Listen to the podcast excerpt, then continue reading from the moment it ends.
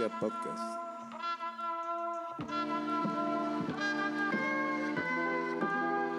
Soy Jorge Martín. Este es el podcast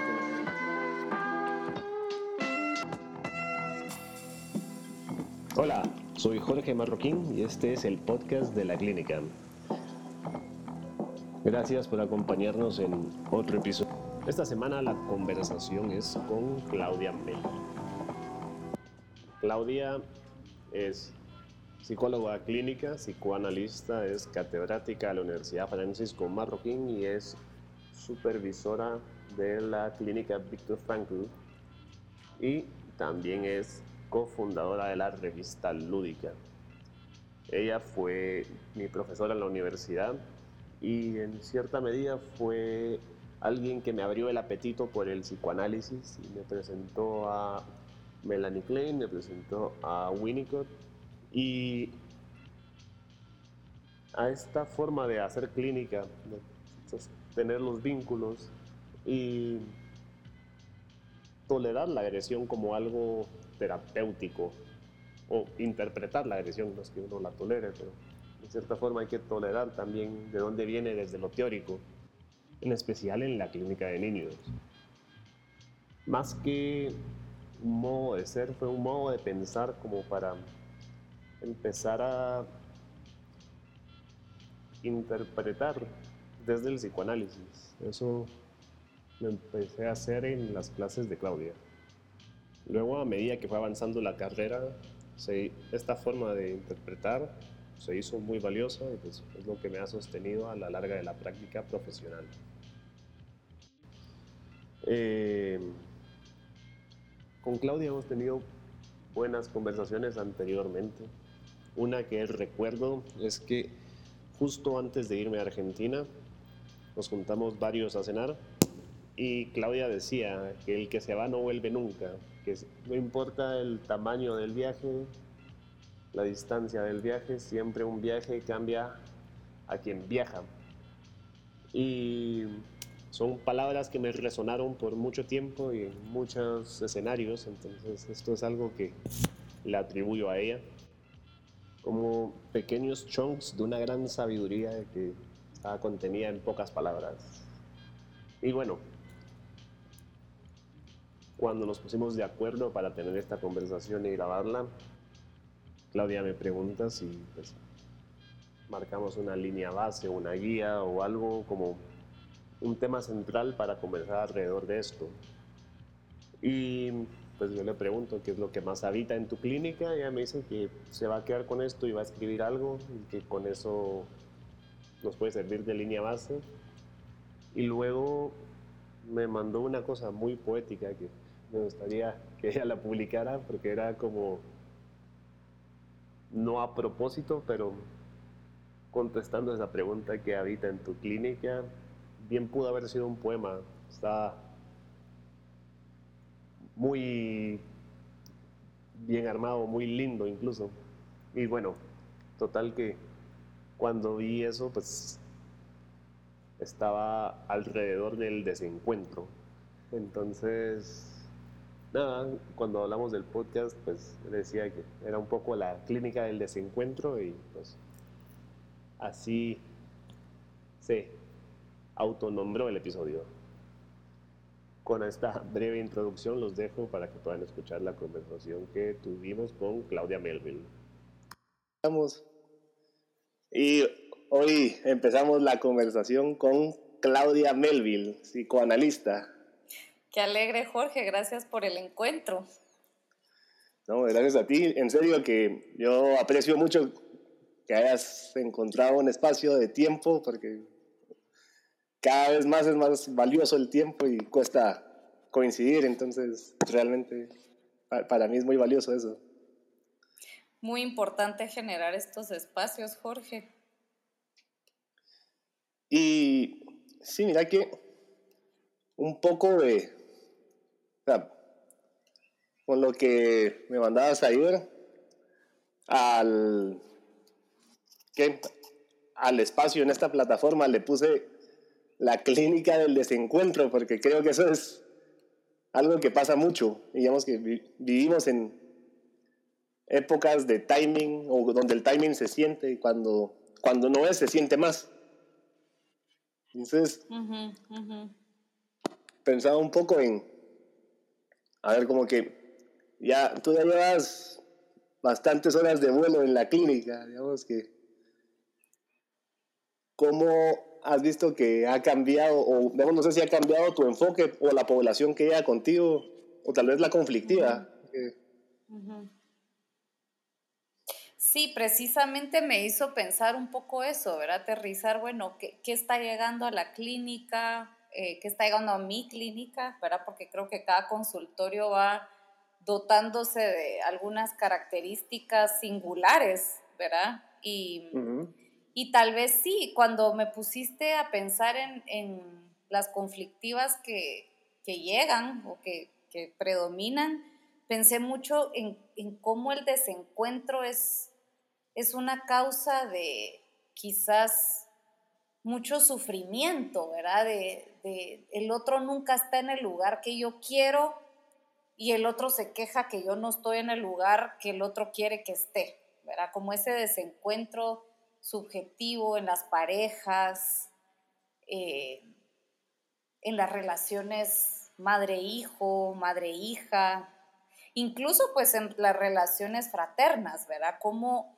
es tan difícil que eh, la persona sienta que le responden a sus necesidades y a sus deseos. Y siempre hay una cuestión como de frustración ahí, ¿verdad? Que es un poquito lo que creo que si pudiéramos pensar en, en algo que predomina, creo que hay mucho de eso, ¿verdad? En la clínica.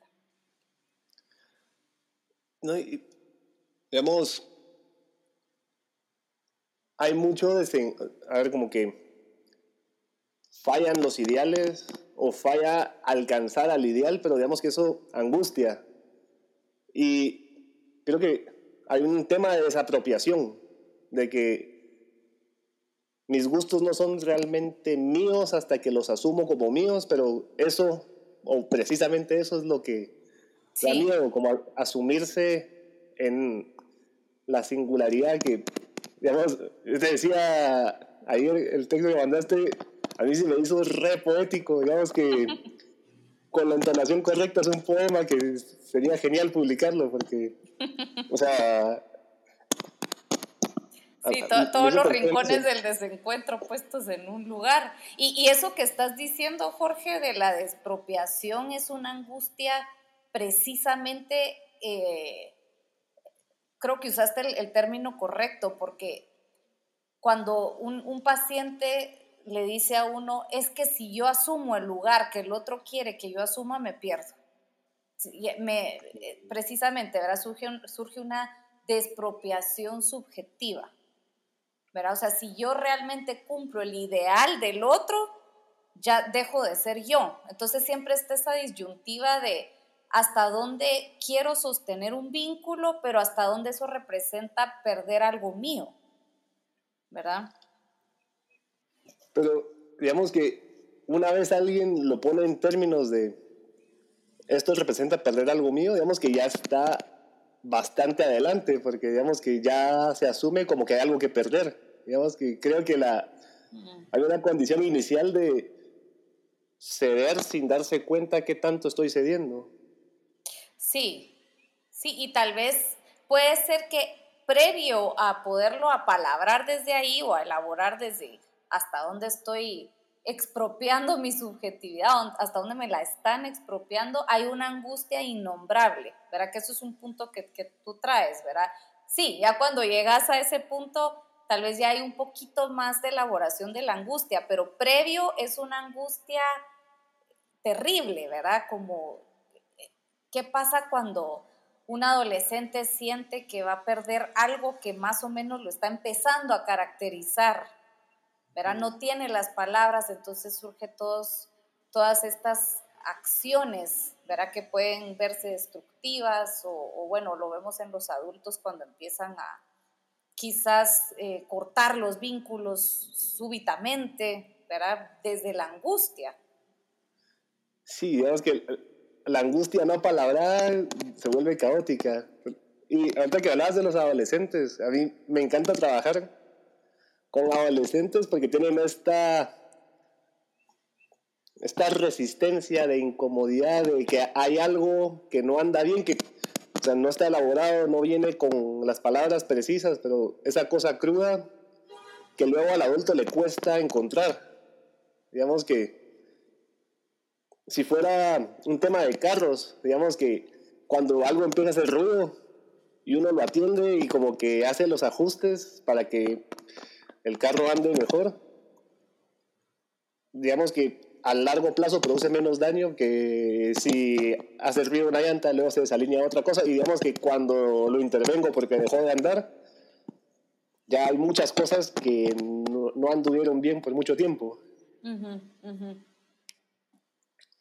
Pero, sí, y mucho es tolerar esa crudeza, ¿verdad? O sea, ese ruido que están haciendo y poderlo tolerar, escucharlo, ¿verdad? Porque mucho de lo, de lo que pensaba yo en este habitar de la clínica es cómo mi sufrimiento no es tolerable para el otro, ¿verdad? Y esa es parte de la razón por la que hay un desencuentro también, ¿verdad? Porque quizás esa manera de sufrir, que quizás incluso está encarnando algo del otro que el otro no puede hacer propio, se vuelve intolerable, ¿verdad? Entonces, cómo nosotros terapéuticamente sostenemos esa parte cruda, ese ruido que tú mencionas del carro, ¿verdad? Cómo nosotros lo, lo, escuchamos, ¿verdad? Sí, a ver, digamos, esa es el, la apuesta terapéutica que uno hace de dar un espacio y como donde se vale la singularidad, que eso cada, o sea, no sé si es una impresión mía, pero digamos que cada vez más es más difícil como en, en el mundo externo, como hacer un lugar para la singularidad, aunque sea algo que valoramos bastante, que sea algo que, que sea deseable, pero cuesta mucho como apropiarse de esa cosa singular, como que eso que te hace singular te hace desencajar, pero digamos que nadie quiere desencajar, entonces como que se cede ante el como todos antes de, llegar a ser como yo. Sí, angustia, así como se, se anhela también angustia porque quizás no hay rincones donde desplegarla, ¿verdad? O sea, si, si realmente es algo muy singular, cuesta encontrar los lugares donde se va a poder hacer presente. Pero uno tiene que crear incluso los espacios para una singularidad, porque no los va a encontrar. Pero uno tiene que crear esas plataformas que no existen. Eh, y bueno, y pasa mucho tal vez que, que la singularidad, no solo desde mí mismo, de yo encontrar el rincón, porque no existe, sino también creo que eh, en el otro es difícil de recibir esa singularidad. ¿verdad? Porque mm. quiera que no, si le depositamos ideales a nuestros, a las personas a nuestro alrededor, ¿verdad? a las personas con quienes vinculamos. Sí, como hay mucha expectativa de lo no dicho, digamos. Yo eso pues, le diría a los fantasmas de que uno trae, lleva y digamos que le acompañan y en la clínica aparecen de que no puedo hacer esto. ¿Por qué? Porque no se puede. ¿Pero por qué? Porque, pues, ¿qué, van a decir mis papás? ¿Y qué, ¿Y qué dirían? No sé. Pero pues, van a decir algo. ¿Y qué pasa si dicen algo? Y digamos que después de mucho tiempo como que ahí no había nada. Pero digamos que era la creencia de lo que pensaba que quizás podían decirme, era suficiente para cortarme las alas antes de pensar que habían alas. Sí, a veces es, o sea, por mucho que es cierto, ¿verdad? O sea, mucho de, la singularidad es intolerable para nuestros papás, para nuestras parejas, ¿verdad? Eh, porque bueno, a veces asusta no tener un registro de qué está pasando, o, o, si no es algo genérico, como hablábamos antes, no tengo dónde ubicarlo, ¿verdad? Entonces, por supuesto que para el otro en nuestros vínculos puede ser amenazante, pero en esto que tú dices, de, todos estos fantasmas que empiezan a salir como puestos en el otro, también es una forma de, de no ver los propios, ¿verdad? O sea, es, más fácil decir, ay, bueno, el otro no va a tolerar esto de mí, porque realmente quizás para mí también es intolerable. Entonces, hay un tema un poquito proyectivo ahí de, de mis papás se van a escandalizar. Sí, hasta cierto punto, ¿verdad? Pero, pero quizás lo hacemos un poco más grande para no hacer evidente la conflictiva que es para uno. Sí, como al, final es más fácil ponerlo afuera que claro. hacerse o en el terapeuta incluso, ¿verdad? ¿Cómo has visto el salto de, la, de lo presencial a lo virtual, a lo presencial pero con máscaras? Porque para mí eso se vuelve bien simbólico, que, bueno, la mascarilla es una forma de decirlo, pero una vez oí que dicen también el tapabocas, y como que, nadie quiere hablar a través del tapabocas, pero... E, e, eso he estado pensando últimamente, porque creo que es una buena pregunta y creo que no tengo la respuesta, pero, pero me genera ciertas inquietudes, ¿verá qué tanto... Y, por eso el término tapabocas... Eh, a veces resulta un poco tóxico, ¿verdad? Porque uno siente que toda esa agresión, todo eso que trae el paciente que quiere expulsar, se queda como hasta cierto punto bloqueado en la mascarilla, ¿verdad? Como que no termina de salir como salía cuando no dependíamos de eh, estas capas que ahora son necesarias en los intercambios, ¿verdad? Que nos protegen, pero al mismo tiempo también nos alejan. Entonces, esa parte la he sentido difícil, ¿verdad? No, no sé cómo lo ves tú, pero por lo menos a mí me pasa mucho eso, que, que cuando alguien quiere expulsar algo, siento un bloqueo, ¿verdad? En esa vía oral, que es tan importante para nuestras terapias, eh, y que lo virtual, digamos que lo preserva un poco más.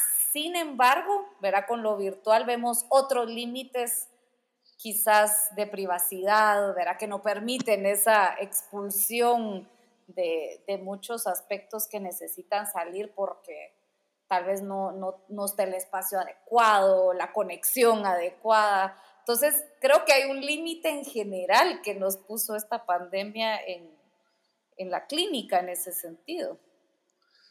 Sí, a, a, mí me hace pensar muchas cosas porque digamos que por la pandemia Mm, busqué hacer mi espacio clínico y digamos que con las preguntas de qué, qué, qué es la clínica al final, digamos, porque si lo puedo hacer desde mi compu, con el internet en mi casa, digamos que lo que, lo que se vuelve clínico es lo que pasa entre las dos personas conectadas en internet. Y digamos que eso funciona muy bien con adultos a través de la palabra, porque digamos que hay otras formas de elaborar y digamos que lo que más pesa es el espacio que se abre con la palabra.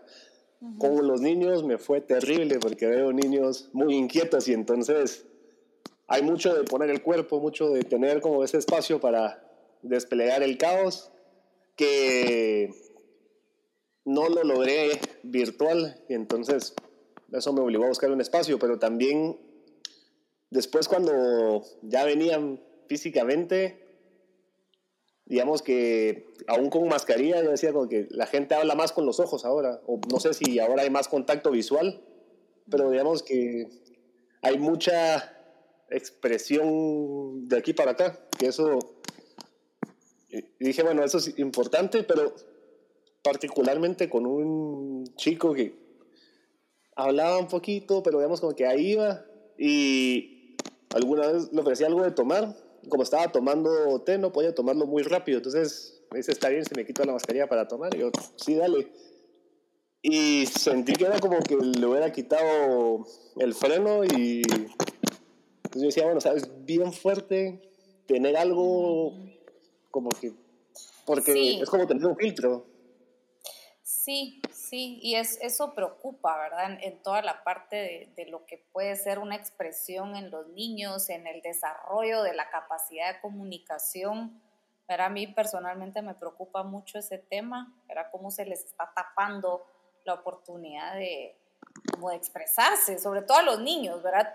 Y, a los adultos también. Y como tú decís, hay algo de, empezar a buscar otras claves de comunicación que se nos hacen tan importantes, pero yo hay pacientes que nunca los he visto sin mascarilla, ¿verdad? Porque empezaron a raíz de la pandemia y nunca les he visto la cara y, y me hace un poquito hasta fantasear cómo son, ¿verdad? Que, que si vemos el recurso a nivel de, de la, la, terapia, eh, creo que hay algo eh, como muy figurable desde ahí, ¿verdad? Como por qué me estoy imaginando la cara así, ¿verdad? Por el discurso, por el contenido, pero si le podemos sacar el provecho en el proceso analítico, pues también creo que hay que hacerlo, ¿verdad? Pero, pero son cuestiones nuevas que se introdujeron en los consultorios que pues ni, ni pensábamos que, que eran posibles. Sí, y o sea, esa es la forma de ser ahora, digamos que creo que entre más pasa el tiempo, menos extraño se siente, porque ya... Es una nueva etapa, ¿verdad? O sea, es, es un poco lo que en algún conversatorio de, de lúdica intenté formular algo desde esta noción del yo piel, ¿verdad? De, de cómo Quizás en otras culturas ya está instaurado taparse la cara, la boca, pero ya es parte incluso de la representación que uno tiene de, pues de, de, su identidad, ¿verdad? Que es un poquito lo que hemos hablado en otros conversatorios, ¿verdad? De cómo esto ya pictogramáticamente, que sería como la forma en la que yo represento eh, mi persona, ¿verdad? Mi identidad, ya se empieza a pensar uno con mascarilla, eh, que poco a poco está siendo, insisto, como una capa más de la piel, ¿verdad? Ya no salimos sin la mascarilla. Sí, tal cual. Y digamos, a mí a veces me, me, pongo a hacer como metáforas y de repente me entran ideas y digo, el proceso de análisis es cómo hacerse cargo del discurso y cómo, cómo fortalecer esa ese yo verdadero que, digamos, entendiendo que el, el, falso self es el que uno usa en la calle, que sería el equivalente a la mascarilla, es el, el, social, donde como que no soy realmente yo, pero es por convencionalidades. Y el otro es el que soy en privado. Y ahora digamos que hay algo bien tangible de los que me ven con máscara y los que me ven sin máscara. Digamos que uno ya lo hace en intimidad y es digamos, sos, como uno socializa selectivamente ahora, porque digamos que hay una excusa para no saludar de cerca, hay una excusa para, digamos, no voy a ir a todos los eventos, de hecho no hay eventos, pero digamos, como que hay eventos, pero no hay eventos, digamos, como que es ese espacio paradójico de que... O sea, estamos, estamos eligiendo cuáles van a ser nuestros encuentros con el otro sin la mascarilla, que ya está comprobado que son los más peligrosos, ¿verdad? Porque al final del día se dice que el virus se transmite entre más, entre más espacios íntimos sin mascarilla. Entonces, tiene esta connotación de el verdadero self, ¿verdad? Tiene una cuestión de peligro a la hora de representarse, ¿verdad? Que es algo, son todas estas nuevas conceptualizaciones que, que creo que empezamos a hacer a raíz de, de, la pandemia, ¿verdad? O qué tan peligroso soy para el otro, ¿verdad? Qué tan eh, mortífero soy para el otro. Em, entonces, como que salió a la luz mucha de la conflictiva en los vínculos a raíz de, de todo lo que está pasando, ¿verdad?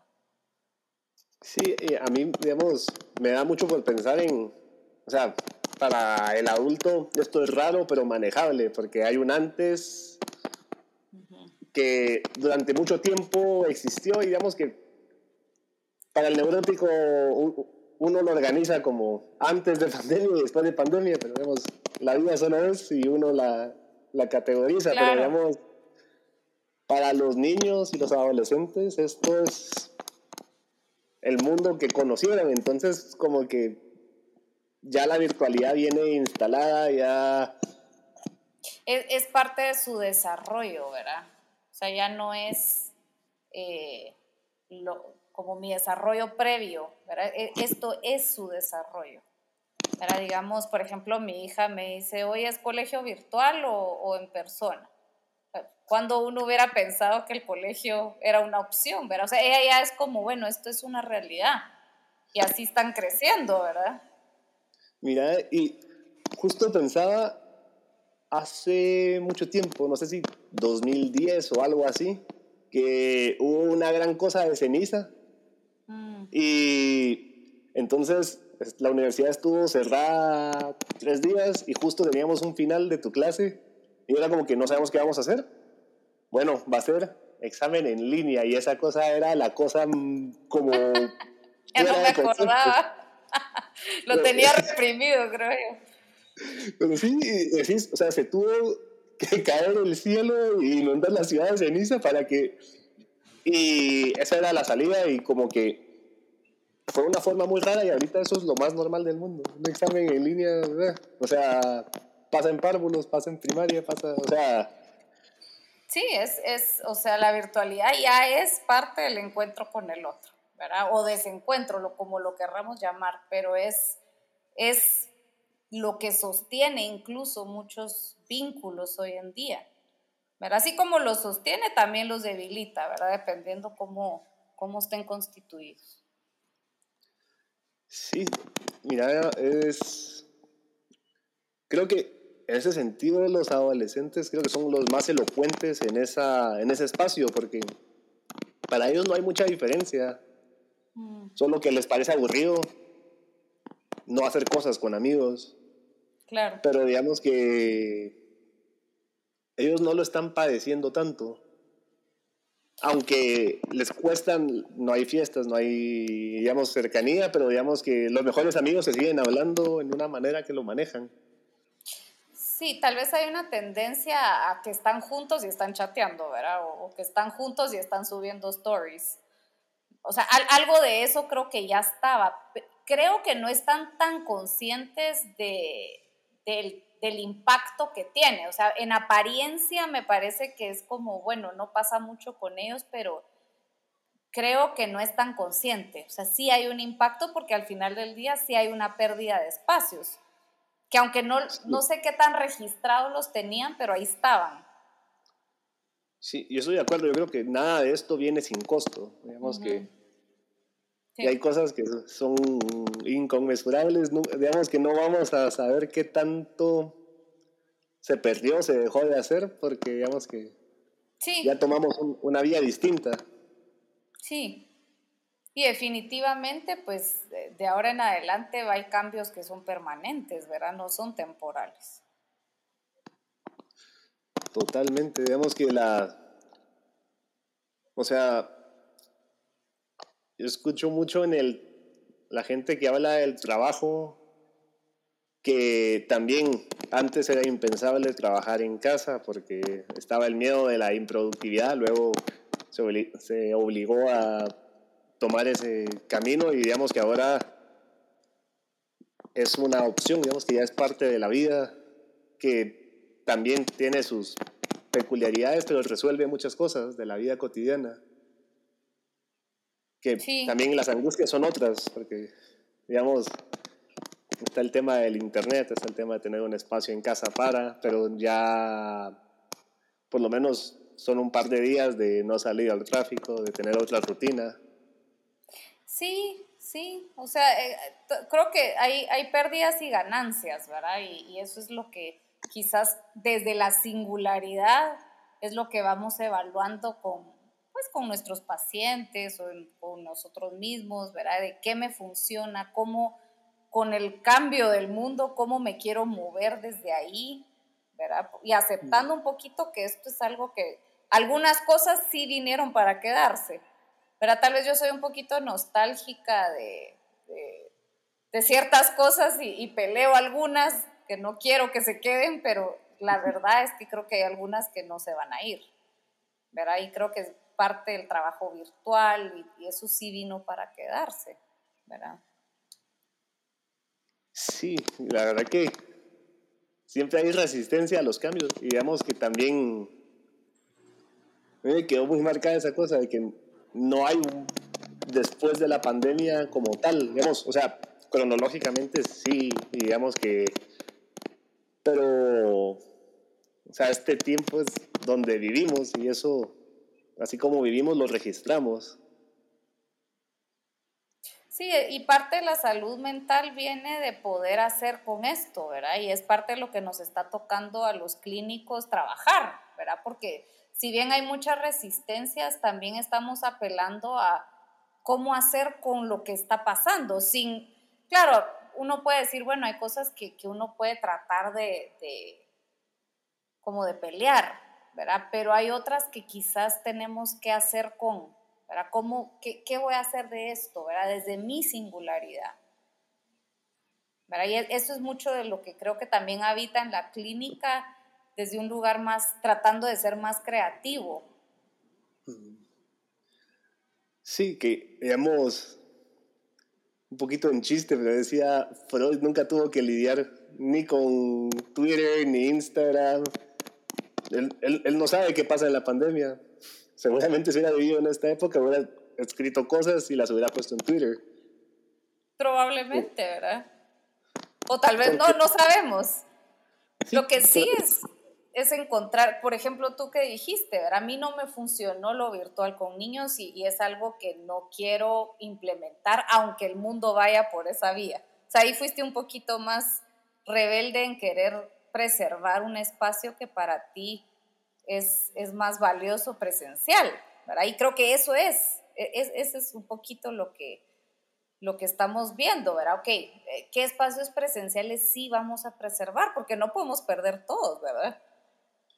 No, y digamos que hace repensar las cosas, porque antes, digamos, las citas virtuales no, no estaban prohibidas, pero eran como un poquito frown upon, así de si no queda más remedio y si ya se conocen antes y si, o sea, ni modo, entonces sí. Pero, pues, en el ejercicio de la práctica cada vez hay más cosas que sí y son pocas las excepciones. Y, no sé, digamos que eso yo lo pienso como que le da más movilidad a la práctica.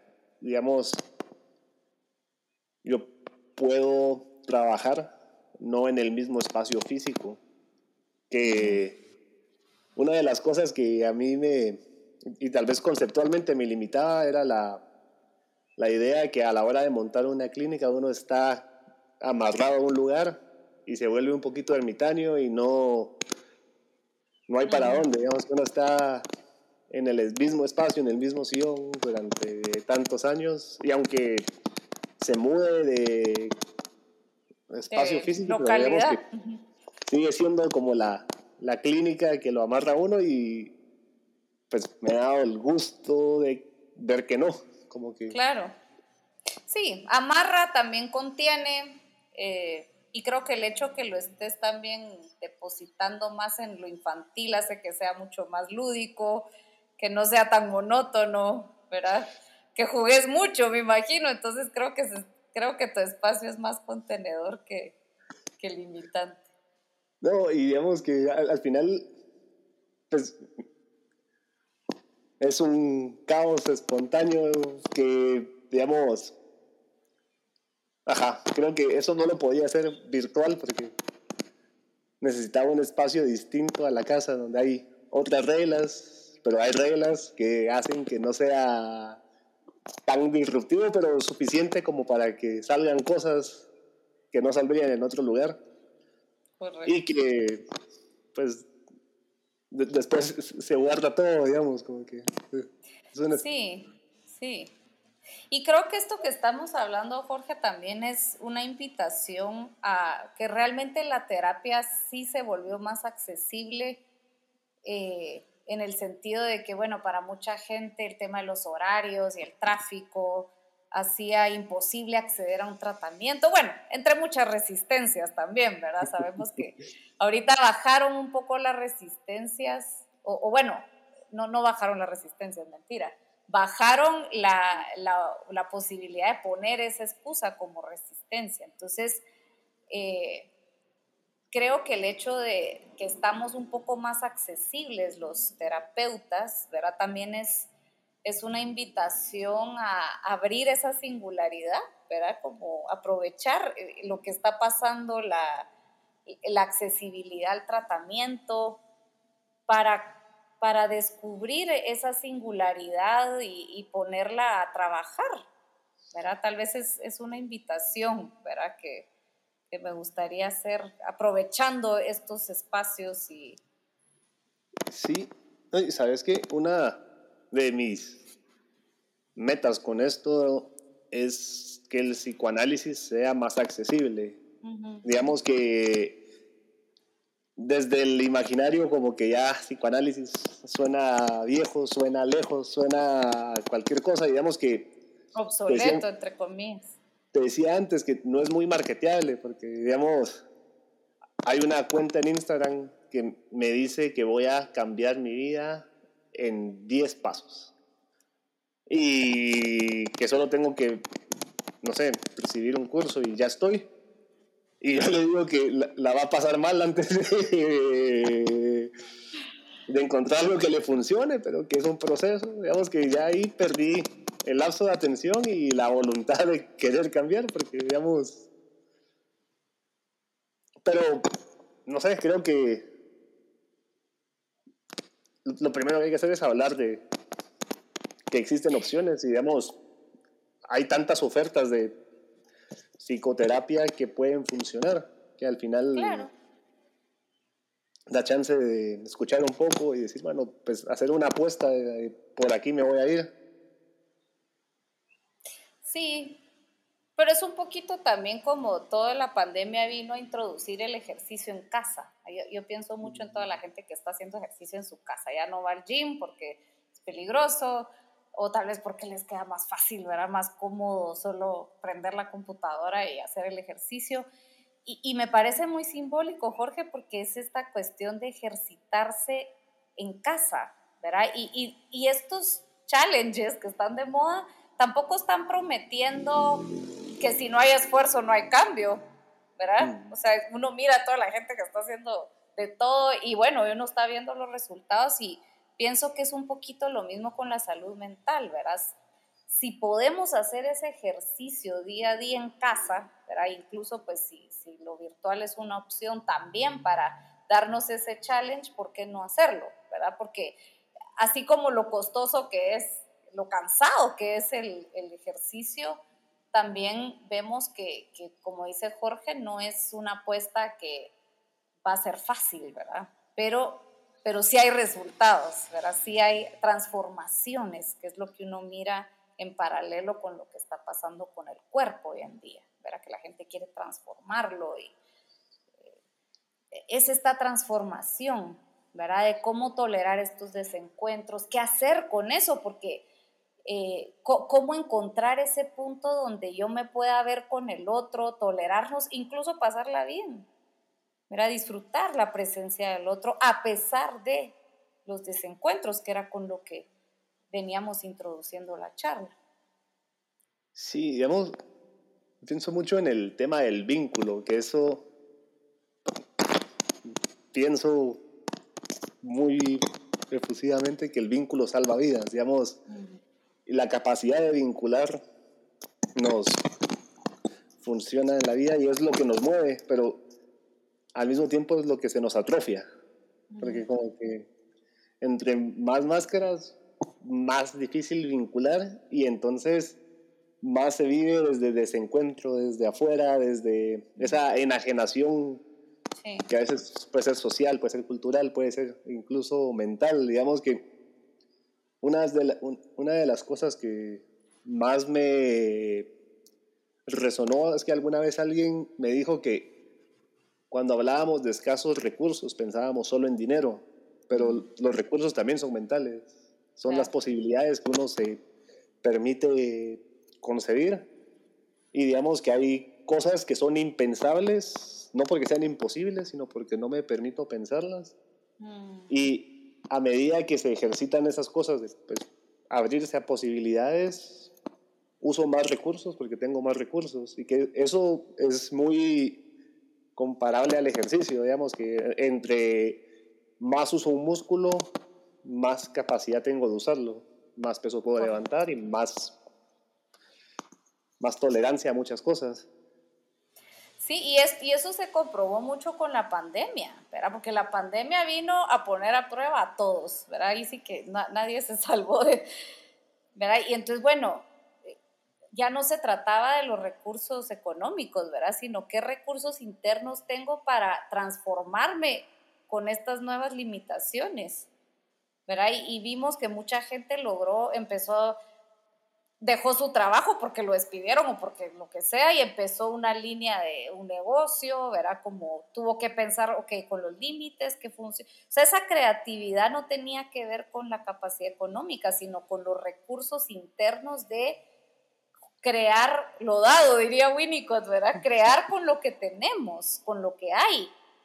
Y esa, es, eso, eso realmente no tiene precio, ¿verdad? El poder crear y transformar, ¿verdad? Siempre pues hay un principio de realidad, pero, eh, pero la creatividad no tiene límites realmente, ¿verdad? Y, eso creo que se, vino a ver mucho en esta pandemia eh, y es a lo que hay que apuntar, a, una fortaleza interna. Mira, y eso a mí me, encanta el nombre lúdica porque esa es la capacidad de juego, la espontaneidad, es como esa cosa, esa energía de vida que al final, como uno la pone desde niño, desde adulto, es indiferente, sino que es esa potencialidad que, que mm. está ahí. Y bueno, sabemos que yo dije, le voy a poner a mi clínica la clínica, porque se me ocurrió que era el mejor nombre, que, porque dije, ¿cómo es que nadie lo usó? Y lo, puse, y abajo tenía que poner otra cosa, y dije, bueno, psicología lúdica. Y después lo que tengo que dar muchas explicaciones, de, pero ¿y miras adultos? Como a veces sí, veo más niños, pero... ¿Y qué con los adultos jugás? Pues a veces con palabras, pero digamos que hay algo y a veces eso como que espanta un poco, pues ¿cómo voy a jugar yo desde adulto? pues, porque no te animaste, porque sea, es posible, digamos que creo que se nos olvida que hay, bueno, no sé, yo tengo un libro que se llama Jugar es cosa seria y digamos que eso me gusta mucho porque, o sea, al final es una de esas limitaciones que nos ponemos que el juego o es pérdida de tiempo o es de niños, pero... Mm. Eh, y eso, eh, eso creo, Jorge, es muy importante porque a veces estos desencuentros, verá, siguiendo mucho la línea del pensamiento que llevamos, es la amenaza de, no, de que el otro me ponga en un lugar que yo no soy y me aferro, no, yo no soy esa persona y entonces que se friegue. y, y, y, así, ¿verdad? Esa es como una lucha que vemos en las parejas yo a veces digo, bueno, ¿y por qué no jugamos a esa posición? O sea, juguemos un ratito, ver hacer lo que el otro quiere que seamos, no en, en un sentido de expropiación, pero ¿qué pasa si jugamos con la fantasía del otro? Y ahí se abre como, se abre la posibilidad de, ah, ok, entonces no tengo que dejar de ser yo, o sea, puedo jugar y puedo pretender, puedo crear algo más allá de solo ser lo que el otro quiere que yo sea.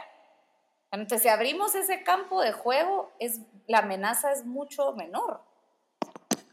No, y digamos que es como meter el pie en el agua, a ver qué pasa. O sea, si haciendo esto no te va bien, pues ya está, pero, o sea, no era serio. Mm. Si no está tan terrible, puedes hacer un poquito más. Y es como la resistencia a que el mundo puede ser distinto a como ya lo anticipé. Y eso, no sé, digamos que a mí me gusta mucho con los niños porque ellos, a ver, como que si tienen mucha energía, solo hay que encauzarlos porque ya, ya van. Y, si, y, si no lo están haciendo, hay que pues, potenciarlos porque digamos que me preocupa más un niño que no hace ruido que un niño que hace demasiado ruido. Pero, digamos, con los adultos es como que suena raro hablarlo en esos términos y a veces como que leerlo en esos términos cuesta mucho. Decir, ¿Por qué me están diciendo que juegue o que me, que me anime? No es porque no quiera, sino que... Y hay mil excusas. Pero al final se reduce a, a, desencuentros, ¿no? De que, que, pues por no romper un ideal o no alcanzar un ideal o por no imaginarme en una posición donde no hay ninguna limitante para, pero digamos que, digamos que se hace inconcebible ponerme ahí.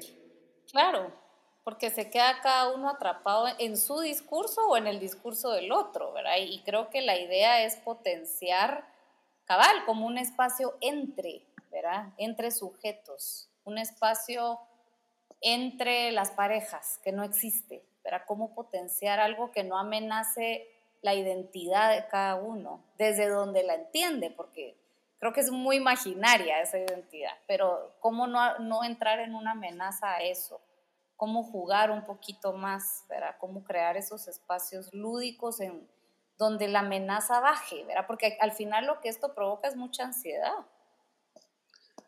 Sí, digamos que creo que si algo sufre esta generación es de ver muchas posibilidades y no escoger un camino. Claro, sí, hay, hay, hay mucha, mucho por dónde, ¿verdad? Y, y, y, creo que si lo vemos muy dicotómico y muy disperso, eso genera mucha angustia, pero si vemos cómo también hay un puente entre ¿verdad? todas las opciones, esto se hace más tolerable. Sí, digamos, se hace camino andando. Sí, exacto. Y mira, a mí me da mucho por seguir hablando, porque la verdad es que esto lo podría seguir haciendo toda la mañana, pero veo que estamos justo cerca de las 11, entonces voy a ir cerrando para no pasarme. Que si escuchan esto, ¿dónde te encuentran? ¿Dónde te pueden buscar? Eh, pues no, no, sé si a ti te, te buscan o tienes... Eh... Digamos, yo, yo, pongo en la descripción como... Puedo dejar mi correo, puedo dejar mi correo para, para que me puedan contactar. Te lo, pues puedo, te lo puedo dar a ti para que lo publiques. Sí, pues, y eso es como, al final, ajá, pregunto porque a veces uno existe en redes sociales, pero digamos que no es la forma en la que me gusta comunicarme para todos, ¿sabes? Claro, sí. O pues hay un correo específico, digamos que el, el canal de comunicación, digamos que está abierto, pero digamos que uno es selectivo. ¿Cómo? Sí, el, el correo me parece un buen punto de intercambio. Sí, pues, sí. Bueno, eh, eso, gracias. La verdad que... Gracias, Jorge, por la oportunidad de poder poner en palabras mucho de lo que he estado viviendo como terapeuta y pues como sujeto eh, en estos últimos tiempos y, y, realmente aprecio mucho tu labor en, en crear estos encuentros, ¿verdad? Que son muy productivos. No, gracias a ti, en serio, digamos, la, la conversación es tan buena como quien conversa, entonces digamos que esto... Lo repetimos, seguro.